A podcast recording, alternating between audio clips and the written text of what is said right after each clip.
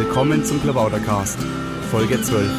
Heute mit dem stellvertretenden Bundesvorsitzenden Andi Popp über seine erneute Kandidatur. Ja,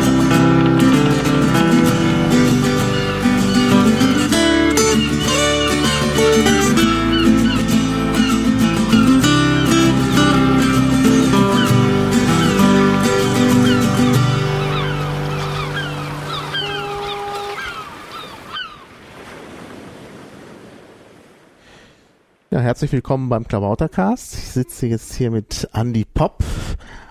Und Andy Popp ist natürlich einer der Kandidaten beim Bundesparteitag und hat auch so ein, schon im Gegensatz zu anderen Kandidaten Vorstandserfahrung. Also, Andy, erstmal herzlich willkommen. Hallo. Hallo, schön da zu sein. Ja, erzähl uns doch mal, wie äh, sieht das aus? Du warst ja nun schon im Vorstand und möchtest wieder kandidieren. Ähm, ja, warum möchtest du kandidieren? Ja, warum ist erstmal eigentlich keine Frage. Die Frage eher, eher warum würde ich nicht kandidieren wollen? Also ich glaube, bisher ist das ganz gut gelaufen, was wir gemacht haben. Ich habe zwar bestimmt nicht alles erreicht, mit dem ich hier angetreten bin als Bundesvorstand, aber ich glaube, das, was wir in den letzten Jahren so geschafft haben, das ist ganz gut gelaufen. Immerhin haben wir zwei Prozent bei der Bundestagswahl geholt. Das war eine, eine, ganz tolle Leistung. Ich bin mit meinen Vorstandskollegen äh, meistens sehr gut zurechtgekommen. Mhm. Und äh, mit einigen würde ich gerne einfach diese Aufgabe fortführen, dass wir das, was wir angefangen haben, einfach zu Ende machen können. Ich glaube einfach, wenn jetzt da jemand komplett Neues wieder reinkommen würde, die müssten da von vorne anfangen und wir haben ein bisschen Vorlauf und ein bisschen Vorsprung, das ist unser Vorteil. Naja, am besten ist natürlich, wenn man neue Leute hat und auch alte Leute. Also du bist bisher stellvertretender Vorsitzender, ne? Ja, bisher. Und als solcher trittst du auch wieder an. Ich tritt jetzt erstmal, ich habe mich jetzt äh, ehrlich gesagt heute für beide Vorstandsposten eingetragen, weil Jens dann ehrlich äh, gesagt noch ein bisschen am Hadern ist. Mhm. Der überlegt sich noch, hm, ja, wie wir es eigentlich alle machen. Der will ein bisschen wissen, was, was kommt dabei raus, äh, wenn wir da jetzt unser Programm erweitern. Das ist ja jetzt kein Pappenstiel, was wir da in Bingen an Anträgen haben, was da einige Leute äh, vorhaben. Ja, aber gut, ich meine, die, die, Programmanträge werden ja behandelt nach der Vorstandswahl. Das oder? ist natürlich eine Frage, die wir noch klären müssen. Aber ah, ja.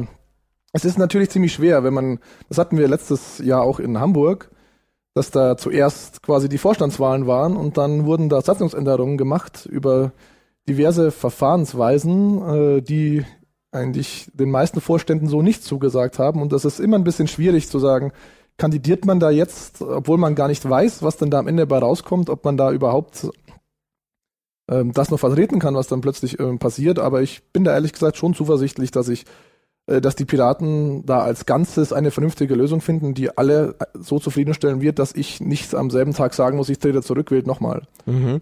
Aber du bist, äh, bist du denn für Programmerweiterungen oder eher nicht? Ich bin äh, sehr für Programmerweiterungen, aber äh, ich möchte das Ganze ein bisschen trennen. Ich habe ja letztes Jahr zum Bundesparteitag diese, dieses Konzept vorgestellt, was im Prinzip das Grundsatzprogramm in zwei Programme gliedert. Also wir haben dann ein Kernprogramm, das ist das, was wir jetzt haben, das ist unser, unser Piraten, unsere Piratenidentität und dazu ähm, können wir dann ein erweitertes Programm machen, was im Prinzip uns ermöglicht, mehr Themen aufzunehmen, um dem Wähler quasi da auch was bieten zu können. Es ist in Deutschland ja meiner Meinung nach leider äh, so, dass der Wähler einfach ein bisschen mehr will, als nur zu sagen, äh, ihr bergert dieses eine Stück, was, was ihr könnt, äh, gebt uns doch ein bisschen mehr. Und ich denke, dadurch, dass wir diese Hierarchien ein bisschen aufbauen, dass wir sagen, Kernprogramm, das ist wichtig, das ist unsere entscheidendsten Ziele, das ist das, weswegen wir uns gegründet haben. Und erweitertes Programm, das soll dem Wähler zeigen, dass wir ein bisschen mehr können. Es gibt auch so eine gewisse Ehrlichkeit. Wir der Wähler weiß, womit er zu rechnen hat, der weiß, dass wir, äh, wo unsere Hauptziele sind, aber gleichzeitig kann er uns einschätzen. Und das, denke ich, ist genau der Mittelweg, den wir gehen müssen. Mhm. Also du meinst, das Kernprogramm, das steht jetzt schon für alle Zeiten fest.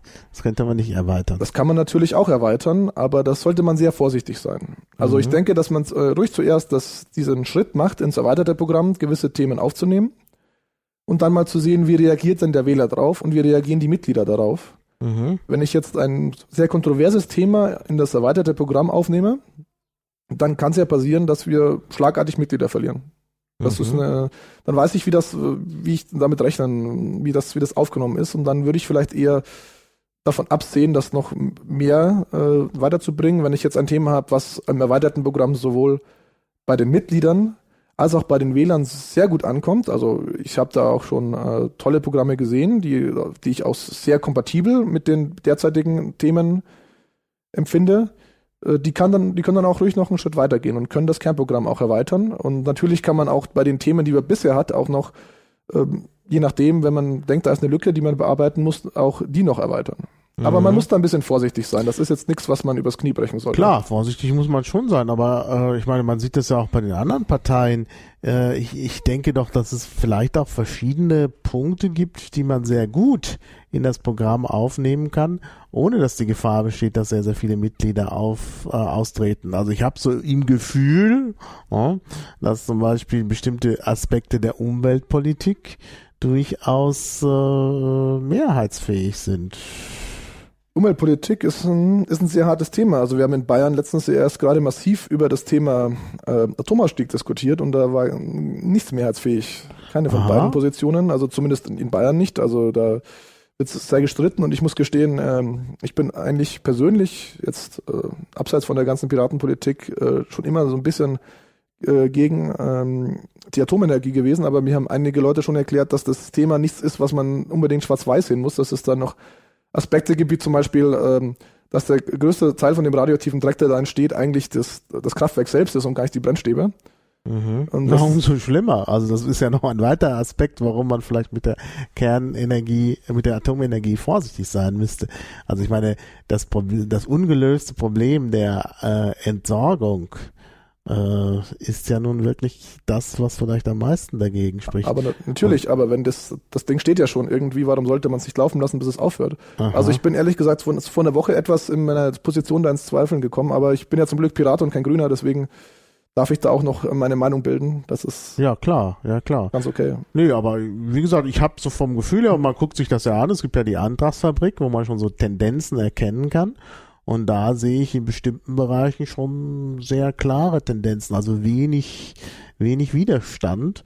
Und an den Stellen, finde ich, muss man ja auch über so einen Kern, über Erweiterung des Kernprogramms äh, nachdenken. Nachdenken ja, aber ich denke, ähm, das zu, das zu sagen, das sofort ins Kernprogramm zu nehmen, das ist ein bisschen, geht ein bisschen schnell. Also ich habe auch sehr, sehr schöne Anträge, ehrlich gesagt, gesehen in dieser mhm. Antragsfabrik. Ähm, ich nenne jetzt mal einfach den von der AG Bauen und Verkehr. Den äh, fand ich eigentlich, äh, der hat sehr viel piratige Inhalte, Transparenz und Mitbestimmung und ähnliches. Aber ähm, der ist sehr lange und den würde ich jetzt ungern ins Kernprogramm nehmen, weil dann verwischt das so ein bisschen unsere Identität. Weil ehrlich gesagt, wenn ich dann äh, zwei Seiten äh, über Urheberrecht habe und vier Seiten über Bauen und Verkehr, dann bin ich nicht mehr die Piratenpartei. Mhm. Das, da stimmt dann was nicht mehr. Mhm. Naja, nun sind natürlich die Anforderungen in äh, den einzelnen Ländern unter Umständen andere als im Bundesverband. Ne? Also bestimmte Aspekte spielen halt auf Landesebene eine starke Rolle. Also Bildungspolitik, gut, die gehört auch zum Kernprogramm, aber vielleicht auch Verkehrspolitik, Bauen, das könnte äh, auf Landesebene eine, eine wichtige Rolle spielen. Stadtentwicklung wäre in Berlin unheimlich wichtig. Müssten die Berliner Piraten sich auf jeden Fall damit beschäftigen. Äh, ob das dann auf Bundesebene gemacht werden muss, ist die Frage. Es ist auch immer die Frage, ob man sich mit den Sachthemen beschäftigt. Ja. Oder ob man versucht, ähm, so, ja, so Programm ist ja, das, das hat ja schon einen leicht dogmatischen Charakter. Also, äh, oder leicht, ähm, ähm, ja, also das ist so ein, was ziemlich Festes. Also da, da muss man sich halt mal drauf einigen. Und das ist jetzt nichts, was man leichtfertig umwerfen sollte. Mhm. Also das, das das darf ja ruhig so ein bisschen stabil sein. Das soll ja auch stabil sein. Wir müssen ja ein bisschen äh, auch verlässlich sein für die Leute, die uns wählen wollen. Ja, ja, klar. Aber äh, das ist was ganz anderes, wie wenn man sich mit Sachthemen beschäftigt. Wir machen zum Beispiel auch im Kreisverband, das ist ja quasi meine, meine zweite politische Heimat, so ein bisschen, äh, um den Ausgleich innerparteilich zu kriegen. Ähm, wir machen da auch ein bisschen äh, Kommunalpolitik und da geht es um Sachfragen. Da geht es natürlich mhm. auch um Städteplanung. Da geht es auch um, äh, um Jugendpolitik, Jugendzentren ähm, ähm, oder äh, dass unser Stadtjugendring äh, ähnliches, äh, Skaterparks, was da alles die Stadt mhm. äh, macht, aber das sind Sachfragen und die kann man auf, einem, auf einer ganz anderen Ebene äh, bearbeiten, wie wenn man sich jetzt quasi mal einmal ein für alle Mal festschreibt, wir wollen keine Atomenergie um jeden Preis. Ja gut. Ja. Also ich, ich sehe es schon ein, also das, das Konzept, was du da hast, darüber kann man nachdenken, ob man das ein erweitertes Programm nennen will oder nicht. Ist unter Umständen ja ganz geschickt, das so zu machen.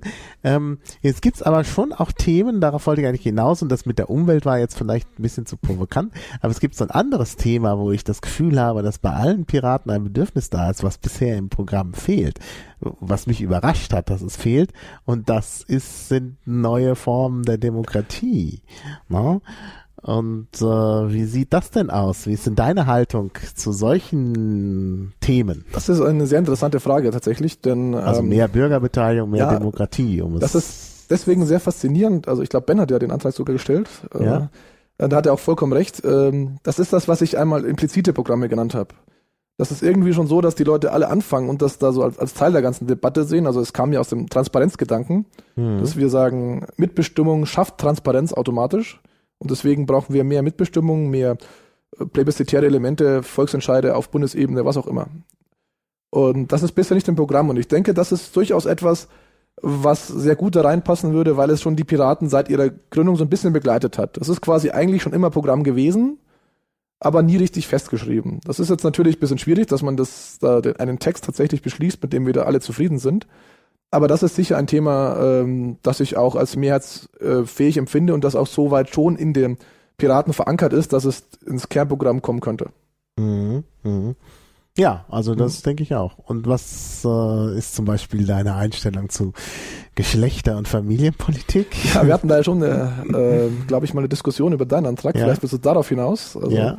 Ähm, also mir gefällt der Antrag sehr gut, äh, weil er ja ein bisschen diesen, ähm, diesen äh, Gleichstellungsgedanken, ja, der auch in der Satzung schon verankert ist, so ein bisschen mitzieht. Ähm, ich bin ja manchmal ein bisschen Pragmatiker, ich gehe geh manchmal sehr, sehr, sehr weit und denke dann schon über, über Sachen nach, die vielleicht gar nicht so, dann später gar nicht so heiß gegessen werden, wie sie gekocht werden, über äh, zum Beispiel äh, diese, diese Debatte über die, die freie Wahl des Geschlechts, also des rechtlichen Geschlechts, oder wie, wie hast du es genannt? Ja, ja, freie Wahl des Geschlechts. Ja, genau. das ist. Na, das ist ja in der endgültigen Form halt, die jetzt eingereicht worden ist, noch ein bisschen anders als in dem ursprünglichen Antrag. Deshalb vielleicht ich hab den, den sag da jetzt nichts dazu. Okay, äh, dann, dann halte ich mich da ein bisschen zurück, aber das ist, ja, das ist sicher auch ein Thema, was ähm, hm, was das ist ja, das ist jetzt auch nichts Kritisches. Ich glaube auch nicht, dass das wirklich die Leute spalten würde, dass ja, man sagt. An der äh, Stelle, also dieser ja. Teil des Antrags, der jetzt ja. eine, eine, etwas äh, abgemilderte Form gegenüber meinem ursprünglichen Antrag, gibt's ja auch breite Zustimmung. Und äh, da muss man halt mal schauen, ob das nicht sogar ein Thema wäre, was äh, man sogar im Kern behandelt, weil ich glaube, dass da bei vielen Piraten auch ein gewisses Bedürfnis besteht. Ähm, also ich glaube, dass Geschlechterpolitik in der Tat Tat ein äh, äh, richtig piratiges Thema ist. Ja, man muss aufpassen. Geschlechterpolitik ist sicher ein interessantes Thema. Man darf es jetzt nicht zu sehr äh, in, wir hatten ja diesen, diesen Fall gehabt, dass ja da einige dass ja da im Prinzip alte, alte Fronten wieder aufgebrochen ja, sind. aber die alten Fronten sind nicht die Piratenfronten. Ja. Ich will jetzt nicht ja. sagen, dass die Piraten irgendwas mit Post sind. Also Post, das ist Blödsinn. Ja. Aber ich glaube, dass es da vielleicht neuere Ansätze, also Ansätze des 21. Jahrhunderts gibt, äh, die man vielleicht irgendwo mal erwähnen sollte. Ne? Also ich glaube, dass in einer Satzung steht, dass alle äh, geschlechtsneutral Piraten genannt werden, ist noch keine Geschlechterpolitik. Nein, Im das, Gegenteil. Nein, das natürlich das nicht, ist, um Gottes Willen. Äh, das ja. wird sich wahrscheinlich auch ändern. Also die, die Formulierung ist dann, glaube ich, ein bisschen ungeschickt, weil sie an sich die Leute provoziert. Aber das ist ein anderes Thema. Gut, äh, also lassen wir mal vielleicht das äh, Thema mit, mit Kernprogramm, Erweiterungsprogramm. Ich glaube, da habe ich deine Position ganz gut verstanden. Und vielleicht können wir mal überleiten. Also mehr Demokratie wäre ja ein Antrag. Und jetzt gibt es aber natürlich auch innerhalb der Partei eine Diskussion, zum Beispiel um die Partei, äh, die Beteiligung der Basis an den Entscheidungsprozessen. Und da gibt es das berühmte Stichwort Liquid Democracy. Was hältst du denn davon? Also ich frage dich das, weil ja, ja, gerade in Bayern zunächst mal eine andere Strategie gefahren worden ist, nämlich die Antragsfabrik. Ich glaube nicht, dass sich das gegenseitig ausschließt, ehrlich gesagt. Also die Antragsfabrik, die geht ja ein bisschen auf die Vorbereitung des Parteitags. Wie, ähm, in welcher Reihenfolge macht man welche Anträge, welche finden vielleicht breite Zustimmung, können schnell äh, abgestimmt werden, gerade Anträge, die bestimmte rechtliche Sachen klären, äh, eher rechtliche Fallen vielleicht aus der Satzung nehmen.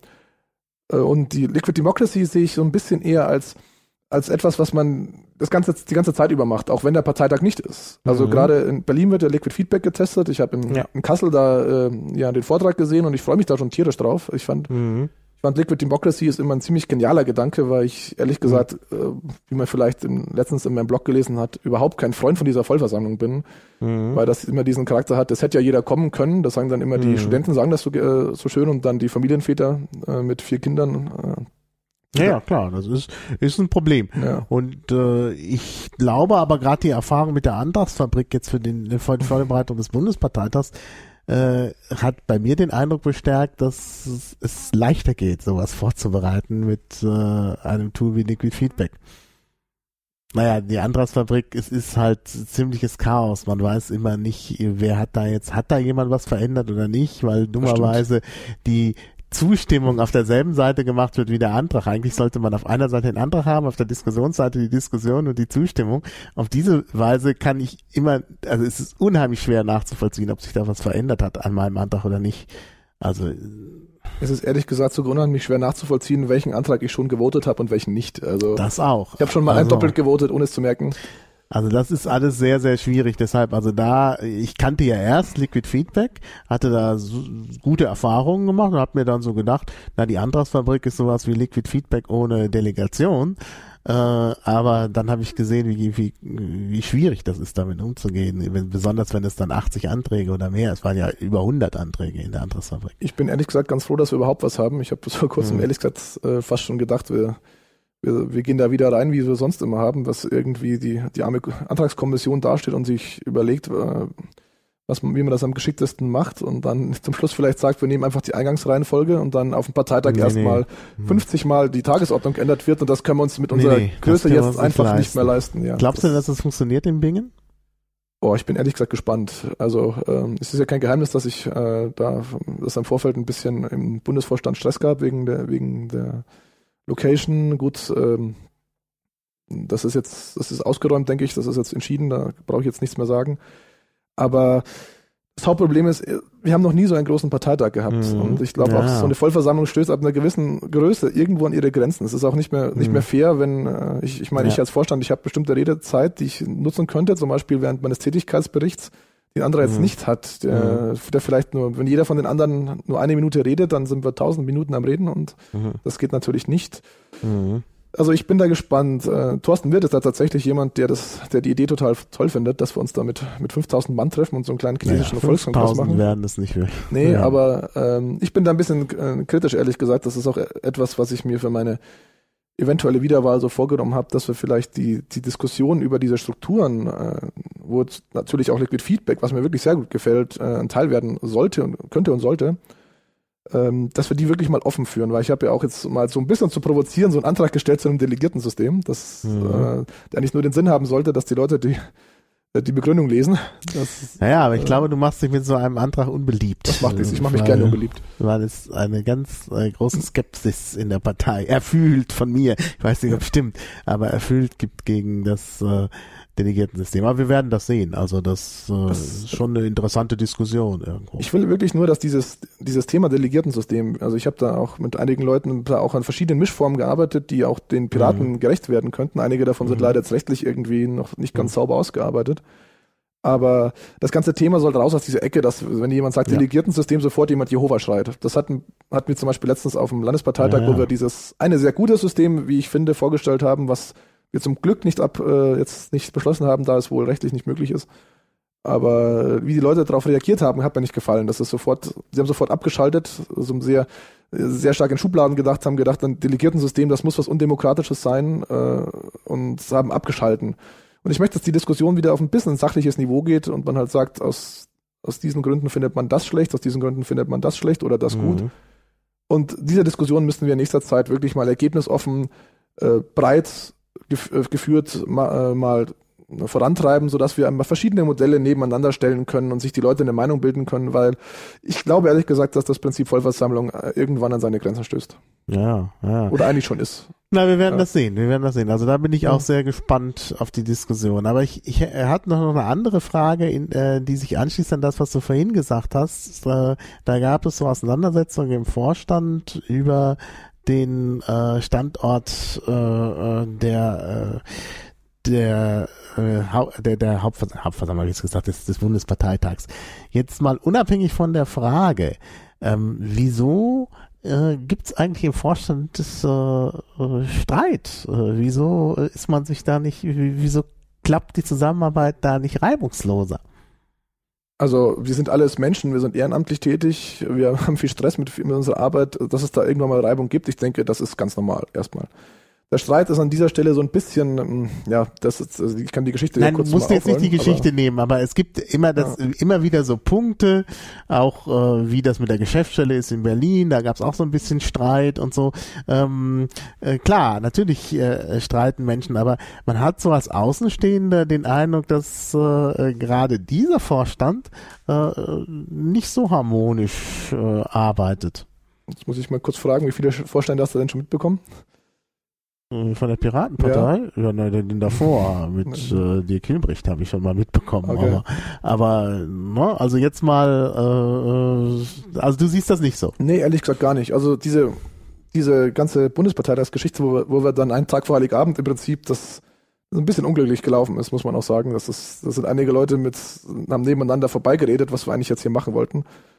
Ähm, da habe ich schon, da habe ich schon Streit angefangen. Da habe ich schon mit einigen Leuten, die habe ich schon mal dann auch nochmal persönlich angerufen und gesagt, dass ich das eigentlich so nicht äh, gutheißen kann, wenn ich da beauftragt werde, was zu tun und dann die Leute mir quasi dann hm. so äh, plötzlich in den Rücken fallen und dann sagen, wir machen alles anders.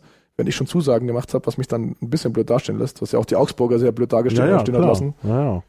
Und ähm, das war so wirklich so ein Streit, wo ich sage, das, das hätte nicht sein sollen, aber sonst äh, ähm, gut, es ist, es ist auch kein Geheimnis, dass ich mit Aaron König nicht ganz äh, einverstanden bin, wie der seinen Posten führt. Das ja, denke ich, das ist, das ist ja auch so ein Punkt. Das ist ein Punkt. Das, Auf den wäre ich dann auch noch gekommen. Ja, das, das ist auch kein Geheimnis. Also, dass ich das, äh, dass ich ehrlich gesagt finde, dass ein Vorstand äh, sein, natürlich ein, sein Grundrecht auf freie Meinungsäußerung ausüben darf, aber sich genau überlegen sollte, wie er das ausüben will, denn er hat ja auch eine gewisse Stellung. Und mhm. das ist, äh, aber sonst, das sind jetzt die zwei Sachen, wo ich vielleicht sage, dass es beim ersten Mal war es ein Streit, beim zweiten Mal denke ich mal, ist es hauptsächlich eine Meinungsverschiedenheit. Da kann man mhm. jetzt verschiedener Meinung sein. Es gibt ja auch Piraten, die sagen, lass doch äh, dem schreiben, was er will, das ist doch sein Ding. Es gibt Piraten, die sagen, nee, der ist ein Vorstand, der muss einfach sich ein bisschen am Riemen reißen.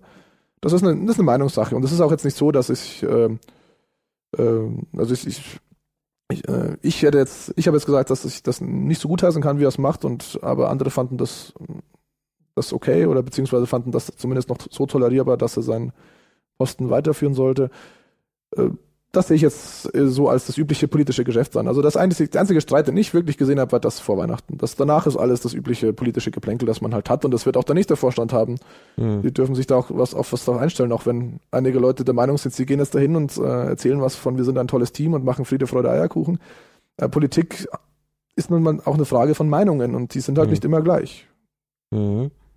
Ja, gab es denn da irgendwie Strömungen im Vorstand, dass man sagt, die hatten unterschiedliche politische Meinungen? Nein, das ist eher eine, jetzt in dem Fall eine unterschiedliche äh, Meinung darüber, wie jetzt bestimmte Sachen in der Partei äh, zu, ah, ja. zu, organisieren oder zu führen sind. Wie gesagt, Aaron ist der Meinung, äh, er, er, sollte sich quasi massiv ins politische Tagesgeschehen äh, einmischen, auch wenn es provokant wird. Ich bin der Meinung, dass ich, dass wenn man sich einmischt, dass man eher äh, sehr viel dis disclaimern sollte und eben aufpassen, dass das nicht irgendwie auf die Partei zurückfällt. Ich, ich meine, ich muss ja gestehen, ich habe mich in dieser ganzen Debatte um das Wikileaks-Video vielleicht auch ein bisschen aus dem Fenster gelehnt, äh, weil ich ja vielleicht auch gegen viele Piratenmeinungen gesagt habe, dass ich, äh, dass ich diesen Soldaten, die da wohl äh, eben Zivilisten erschossen haben, dass ich denen jetzt gar nicht mal sofort einen Vorwurf machen will, weil man müsste, man, dass das dieses Problem Krieg an sich so vielschichtig ist, dass ich das nicht möchte, dass, dass da sofort äh, mit Vorwürfen geschmissen wird. Aber ich denke, solange man da ein bisschen sachlicher bleibt und auch ganz klar sagt, welche Aspekte man da äh, von der Sache betrachtet, das sind die Piraten auch, das sind ja alles Informatiker oder Naturwissenschaftler irgendwo, die haben so ein bisschen nee, diesen. Nee, nee. Ja, oder das ist falsch gesagt. Okay, natürlich sind nicht alles Informatik und Naturwissenschaftler, aber die haben alle so ein bisschen dieses analytische, äh, diese analytische Denkweise, dieses Hacken. Ja? Alle, alle hacken so ein, äh, die nehmen so, ein, so eine Sachverhalt auseinander und schauen mal an, was der, was denn die Aspekte von diesem, mhm. von diesem Sachverhalt sind. Und wenn man dann sagt, okay, ich will jetzt nicht gutheißen, was die da gemacht haben, aber äh, es gibt noch andere Aspekte dazu, dass eben äh, vielleicht äh, da von äh, Vorsitzenden, von Vorst äh, wie sagt man, Vorgesetzten da falsch entschieden worden ist oder ähnliches. Oder äh, eben ähm, da vielleicht auch die psychologisch irgendwo auf einem ganz anderen Niveau waren. Also ich, ich habe zum Glück nie erfahren, wie Krieg ist und ich will es auch nie erfahren, aber äh, ich bin deswegen ganz vorsichtig zu, zu sagen, die haben, äh, das, was die gemacht haben, das, die, das, sind, das sind Mörder oder sonst was. Und das ist mhm. im Prinzip auch so eine Position, die ich jetzt halt abseits vielleicht ein bisschen von den Kernthemen vertreten habe, aber ich denke, ich habe das ganz gut gebalanced, dass ich da eben äh, die Sache auf einem sachlichen Niveau gehalten habe und eben nicht so äh, versucht habe, Stimmung zu machen gegen irgendwas oder für ja, irgendwas. Ja.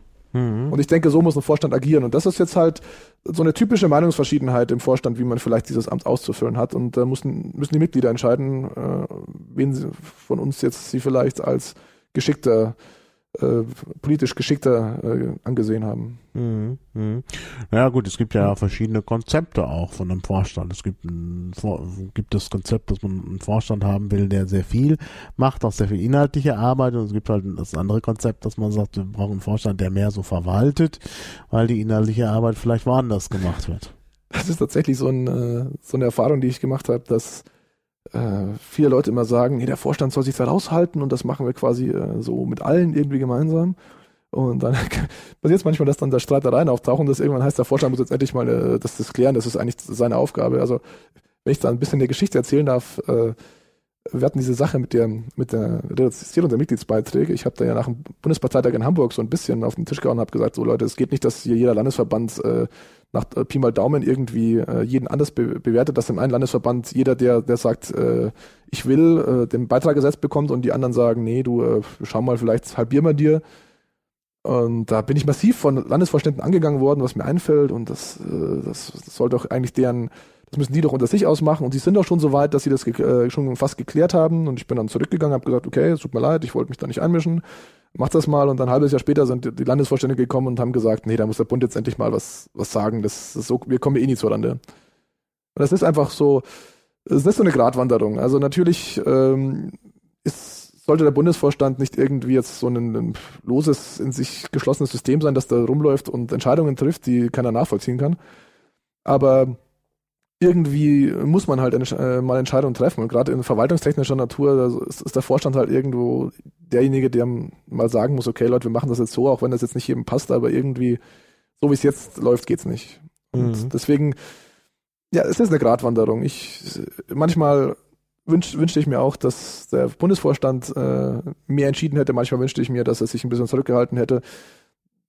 Da muss man halt von Frage zu Frage die Sache genau äh, durchleuchten. Ja, ja, jetzt vielleicht nochmal, ähm, weil wir gerade dabei sind, was ist denn deine Meinung jetzt zur Parteistruktur? Soll man da vielleicht mehr AGs haben, die die Arbeit mehr in die AGs verlagern oder? Ehrlich gesagt bin ich so ein, äh, ich bin letztes Jahr ehrlich gesagt angetreten mit einem tollen eigenen AG-Konzept, das ich Aha. zwei Wochen vom Bundesparteitag verworfen habe. Äh, weil es mir gar nicht so gefallen hat, äh, weil ich irgendwann gedacht habe, so Moment, was machst du da eigentlich? Du fängst, du fängst an und baust riesige Strukturen auf, komplexe Strukturen. Und eigentlich äh, sind Piraten sehr individualistisch veranlagt. Die, äh, da gibt's welche, die würden gerne in AGs gehen, die brauchen irgendwie eine Stelle, wo sie hingehen können und sagen, da, da kann ich mich mal einbringen und da kann ich so ein bisschen mal spüren, wie die Leute denken.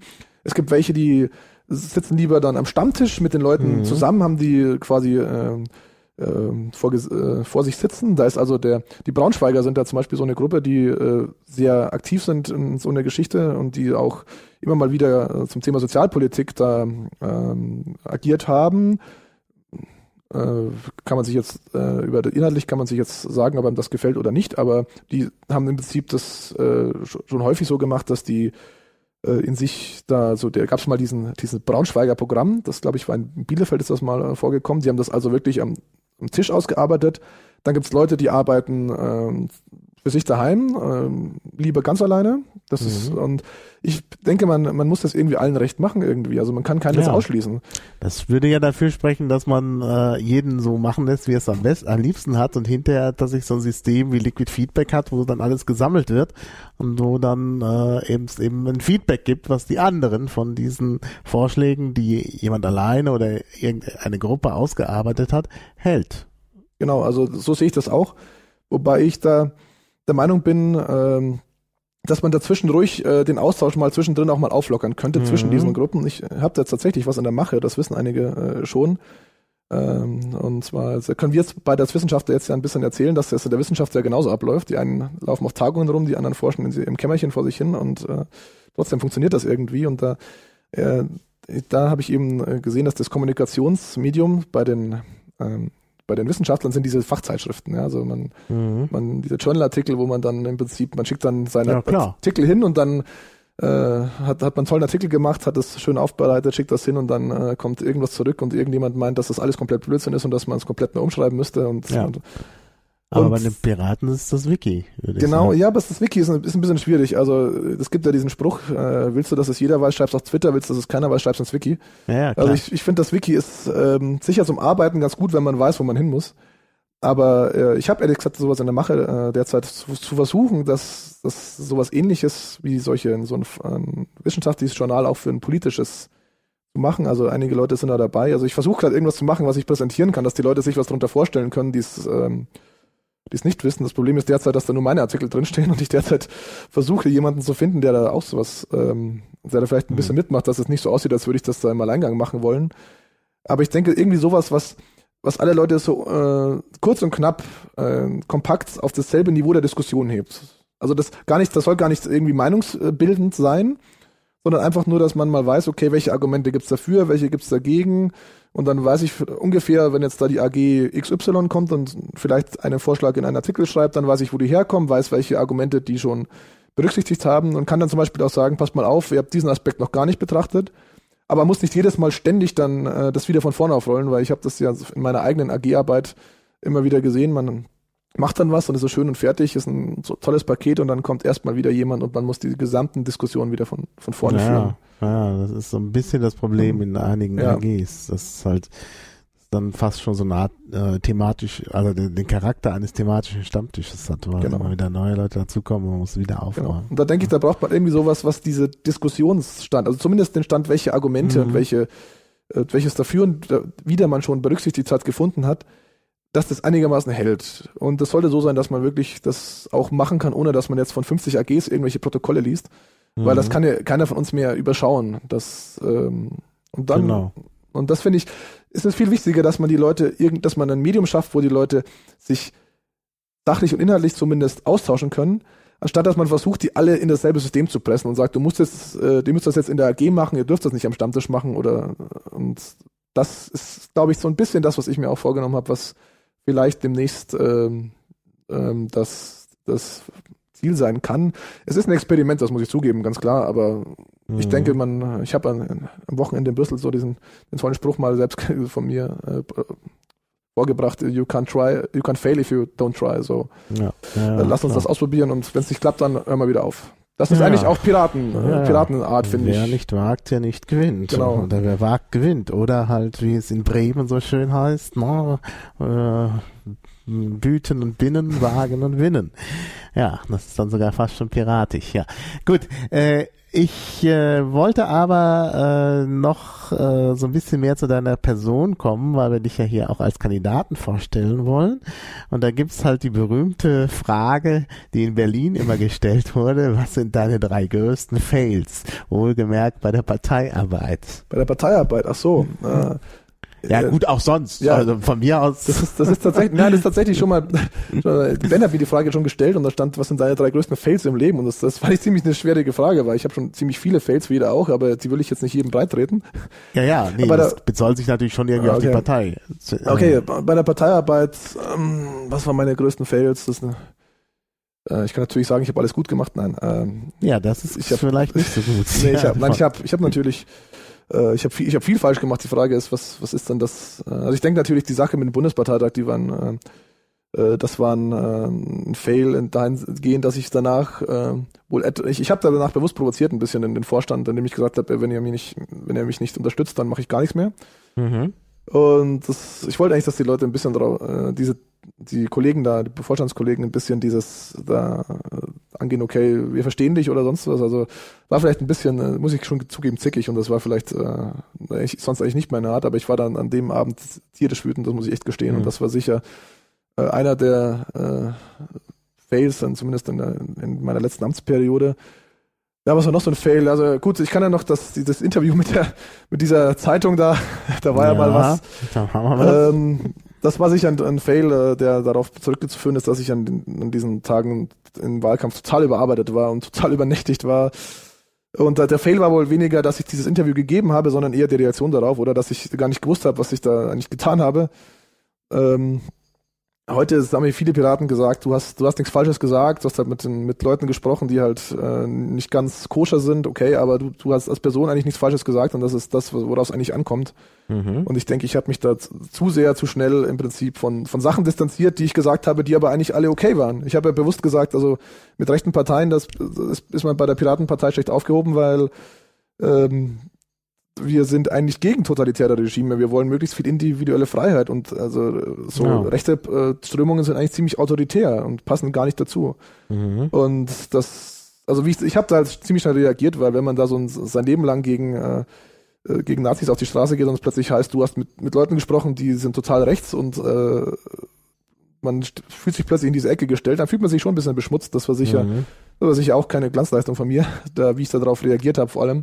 Und äh, da ist natürlich auch noch ein dritter Feld dazu, den ich ganz klar sagen muss. Äh, ich habe die Pressestelle an dem Tag vollkommen äh, umlaufen, weil die haben natürlich da, äh, anscheinend hat die junge Freiheit da schon häufiger versucht, Leute zu kriegen. Und die Pressestelle hat da so ein bisschen so Krisenmanagement betrieben, um sich zu überlegen, was äh, was machen wir denn da? Und das ist im Prinzip schon der nächste Fall in dieser Situation gewesen, ja. dass ich die gar nicht gefragt habe, weil ich, äh, weil ich vielleicht ein bisschen so dachte, na, ich, ich bin ja Vorstand, ich weiß schon, was ich tue und, mhm. und dann total ins Fettnäpfchen ja. getreten bin. Also das, sind zumindest für die letzte Amtszeit äh, wohl die drei größten Fails gewesen. Ja, okay, das reicht ja. auch. Jetzt sag mal, du bist ja schon länger bei der Piratenpartei, ne? Ja, seit November 2007.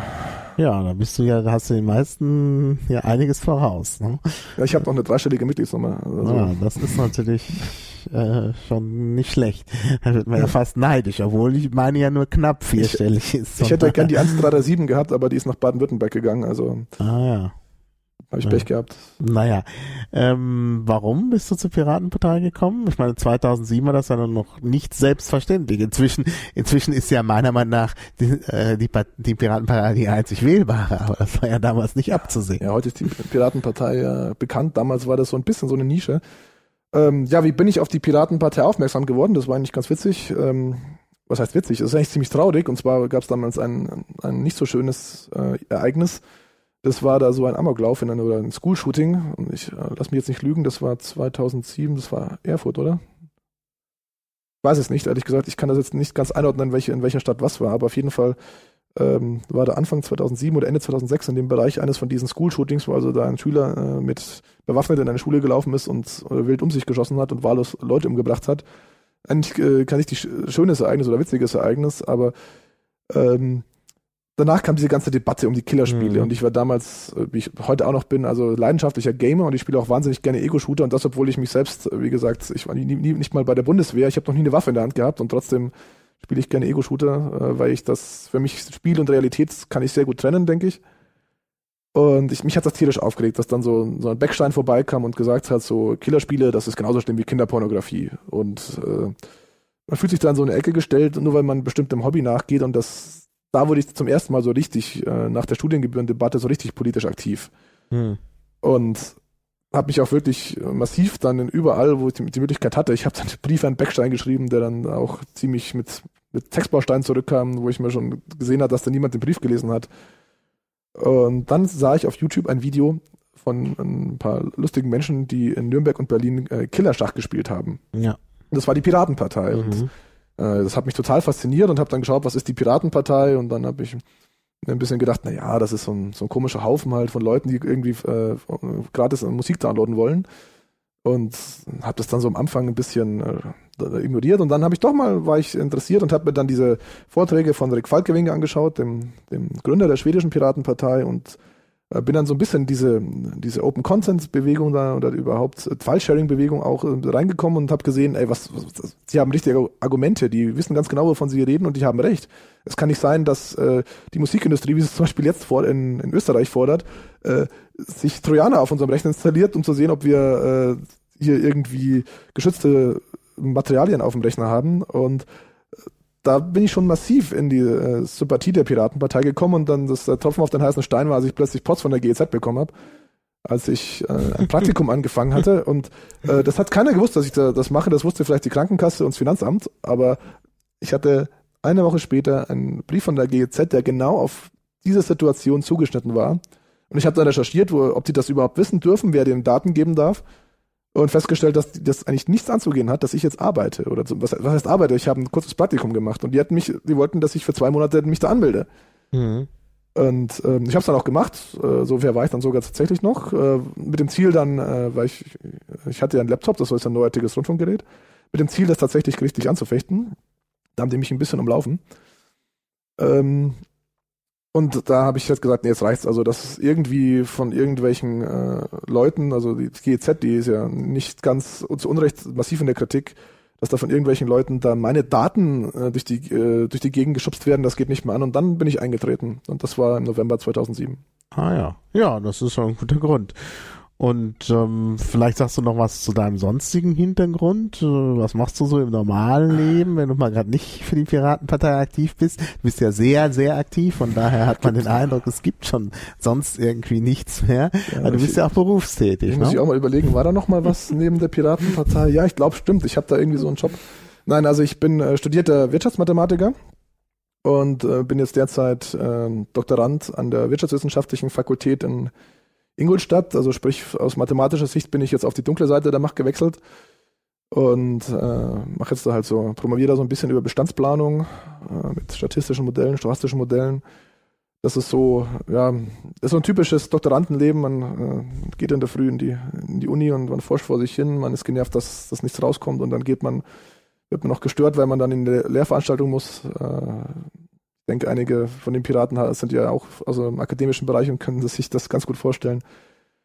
Und ansonsten, äh, ja, ich habe früher noch gerne so ein paar Webprojekte gemacht. Ich habe zum Beispiel früher mit ein paar Freunden so ein Webradio gemacht mit japanischer Musik. Ich war früher ähm, so, so ein Anime-Fan. Also bin ich heute auch noch, nicht mehr so viel, aber das war so ein bisschen vor meiner politischen Zeit meine ganze Web, äh, Web-Erfahrung war, dass man in so Anime-Communities rumgehangen ist. Ja, wie gesagt, also meine äh, berufliche Laufbahn ist tatsächlich gar nicht mal so interessant. Ich bin jetzt ja noch nicht so alt. Mhm. Also studieren und jetzt promovieren, das ist, äh, ich weiß, das ist nicht, mhm. nicht zu beeindruckend, aber.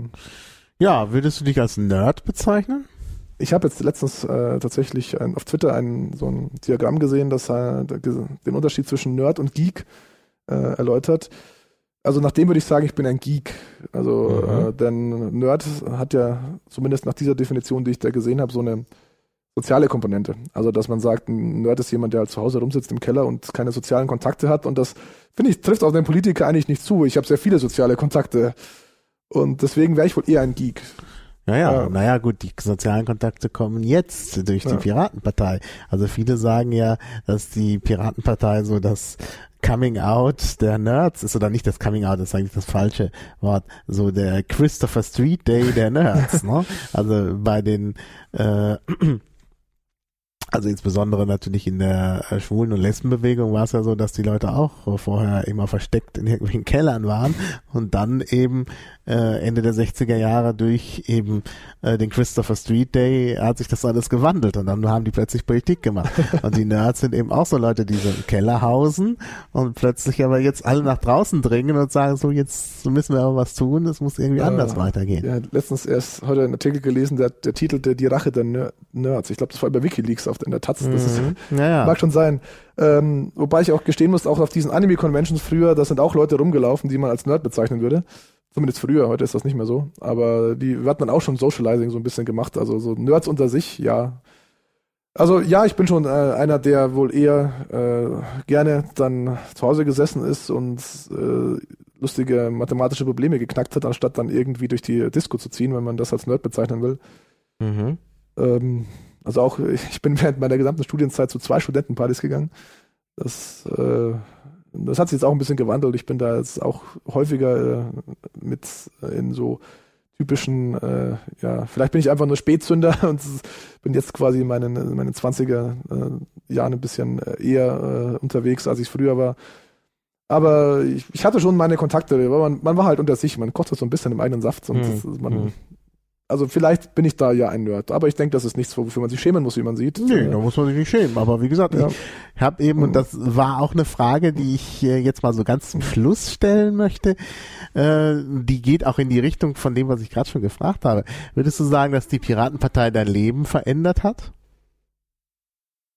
Das ist natürlich eine sehr weittrabende Frage, aber ich müsste wohl ja sagen. Also ähm, auf jeden Fall ist es ist die Piratenpartei eine Erfahrung, die äh, meinen Lebensweg deutlich beeinflusst hat. Also natürlich beeinflusst alles, was man so äh, so macht, den, den Lebensweg. Aber wenn ich mir überlege, was wir im letzten Sommer an äh, an allein an diesem dieser Geist, der durch die Piratenpartei gegangen ist, diese Aufbruchsstimmung, diese äh, plötzlich ständig von Leuten angerufen zu werden, die, äh, die äh, Interviews mit mir haben wollten. Äh, und äh, plötzlich da diese zu sehen, dass wir haben ja auch Erfolge gefeiert, zum Beispiel dieses Zensurgesetz dieses Jahr, das will ja in Deutschland keiner mehr haben. Das ist äh, natürlich nicht zuletzt auf den Wahlerfolg der Piratenpartei zurückzuführen. Ja, ja. Das ist natürlich klar. eine Erfahrung, die sicherlich, äh, wenn ich nicht in der Piratenpartei gewesen wäre, wäre mein Leben sicher anders verlaufen. Mhm. Wäre auch in Deutschland einiges anders verlaufen. Also ich glaube, mhm. dass das auch in der Hinsicht sicherlich eine Rolle spielt.